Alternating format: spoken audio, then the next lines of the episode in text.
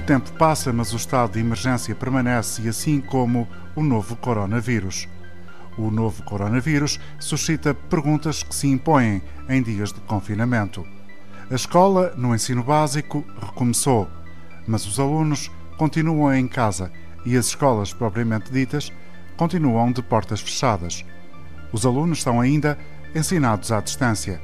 Uma das perguntas que o advogado Simão de Santana responde é: os apoios aos pais com filhos até 12 anos que fiquem em casa para lhes dar acompanhamento, esses apoios mantêm-se? Com o arranque do terceiro período escolar, maioritariamente à distância, os apoios para os pais que necessitem de ficar em casa a cuidar dos seus filhos vão manter-se. Assim, as faltas ao trabalho por assistência inadiável a menor até 12 anos, de apoio à primeira infância ou a portadores de deficiência, para além de serem consideradas faltas justificadas, mais conferem direito a um apoio excepcional à família. Para terem acesso a este apoio, os trabalhadores devem apresentar uma declaração para o efeito à sua entidade empregadora. Seguidamente, será a entidade empregadora a responsável pelo envio do requerimento do apoio junto da Segurança Social. A entidade empregadora terá de atestar a inexistência de outras formas de prestação de trabalho, nomeadamente o teletrabalho, sob pena de o apoio não ser concedido. Os pais que cumpram estas condições têm então direito a um apoio financeiro excepcional correspondente a dois terços da sua remuneração base, sendo a mesma suportada em partes iguais pela entidade empregadora e pela Segurança Social. O apoio tem um valor mínimo de 635 euros, equivalente a um salário mínimo nacional, e o valor máximo do apoio é de 1.905 euros, ou seja, três salários mínimos nacionais. E além dos alunos que são forçados a ficar em casa, há muitos trabalhadores independentes que deixaram de poder exercer a sua atividade como consequência das regras do lockdown, ou seja, do confinamento, do estado de emergência. Simão de Santana, para estes trabalhadores, conhecidos como trabalhadores a recibos verdes, para eles, que apoios existem? Existe um apoio financeiro extraordinário para os trabalhadores independentes que estejam impossibilitados de prestar o seu serviço, nomeadamente através de teletrabalho. Para terem acesso a este apoio, os trabalhadores independentes têm de se enquadrar numa das seguintes situações: paragem total da atividade ou quebra abrupta e acentuada de pelo menos 40% da sua faturação. O apoio mensal começa a ser pago no mês seguinte ao da prestação do requerimento e pode ser prolongado até seis meses. O montante do apoio varia de acordo com o valor da remuneração registada como base de incidência contributiva, tendo, a partir de 14 de abril, como montante máximo 635 euros. Por outro lado, os trabalhadores independentes também podem pedir o adiamento do pagamento das contribuições devidas para a Segurança Social referentes aos meses de abril, maio e junho. Ainda para os trabalhadores independentes que fiquem em isolamento profilático, e que não possam exercer a sua atividade profissional, nem mesmo através do teletrabalho, estes têm direito ao subsídio de doença. Neste caso, a atribuição do subsídio não está sujeita ao período normal de espera, sendo que o montante a receber corresponde, nos primeiros 15 dias, a 100% da remuneração de referência. Daí em diante, os valores subsidiados vão reduzindo e variam conforme a duração do isolamento. Isolamento profilático, uma expressão que entrou em força nos nossos dias, assim como uma outra, neste caso, um regime jurídico chamado layoff simplificado. O que significa é a pergunta que dirige ao professor de Direito do Trabalho, Luís Gonçalves da Silva. Quem pode aceder ao layoff e já agora que diferenças existem entre o layoff dito normal e o layoff simplificado?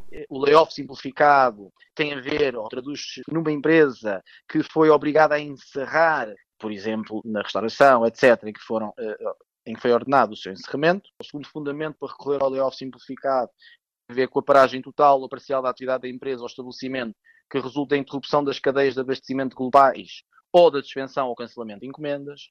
E um terceiro fundamento eh, tem a ver com a queda abrupta e acentuada de pelo menos 40% da faturação no período dos 30 dias anteriores ao pedido junto dos serviços competentes da Segurança Social.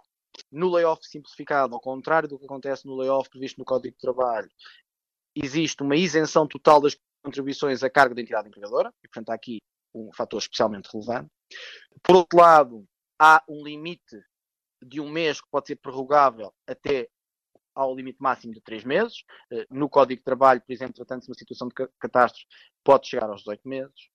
E eh, há ainda um outro ponto eh, que é importante. É que enquanto no layoff do Código de Trabalho o, o, empregador não pode fazer cessar o contrato de trabalho de trabalhador abrangido pelo regime do layoff, no layoff simplificado é que o empregador abrangido pelas medidas, ou seja, o empregador que beneficia do layoff simplificado, não pode fazer cessar quaisquer contrato de trabalho ao abrigo, procedimento coletivo, ao abrigo, extinção de posto de trabalho e eu incluiria também, apesar de não estar expressamente previsto, da situação de despedimento por inadaptação.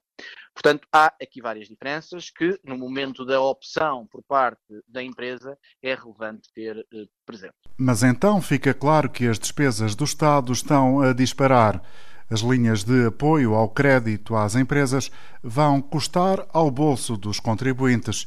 É praticamente certo isto tendo por seguras as palavras do Ministro da Economia e Transição Digital, Pedro Cisa Vieira, que afirmou que as despesas do Estado agora são impostos amanhã. Ora, esta realidade, se vier a confirmar-se, exige, como em Portugal várias vozes têm reclamado, um papel mais ativo do Banco Central Europeu. É o que defende o diretor da Nova School of Business and Economics, a Escola de Negócios da Nova, o diretor e economista Daniel Traça. Essa mutualização tem que também contar com o Banco Central Europeu. O Banco de Inglaterra vai financiar o governo inglês diretamente e de uma forma extraordinária para fazer face aos custos da pandemia. E eu acho que o BCE podia também fazer parte de um projeto deste tipo, em que estes Corona Bonds poderiam ser, por exemplo, financiados, comprados pelo BCE, que financiaria uh, alguma, alguns destes custos, e que depois seriam pagos ao BCE nos próximos 50 anos por uma taxa de imposto que seria muito baixa. Eu fiz algumas contas e a taxa de imposto, se nós pensássemos que estes custos teriam que ser pagos nos próximos 50 anos ao BCE, aquilo que teríamos de pagar era, era, era, era 0,2% do PIB, era uma coisa quase irrisória. Nesta data ainda não se sabe se os chamados Corona Bonds vão ser ou não, algum dia, uma realidade.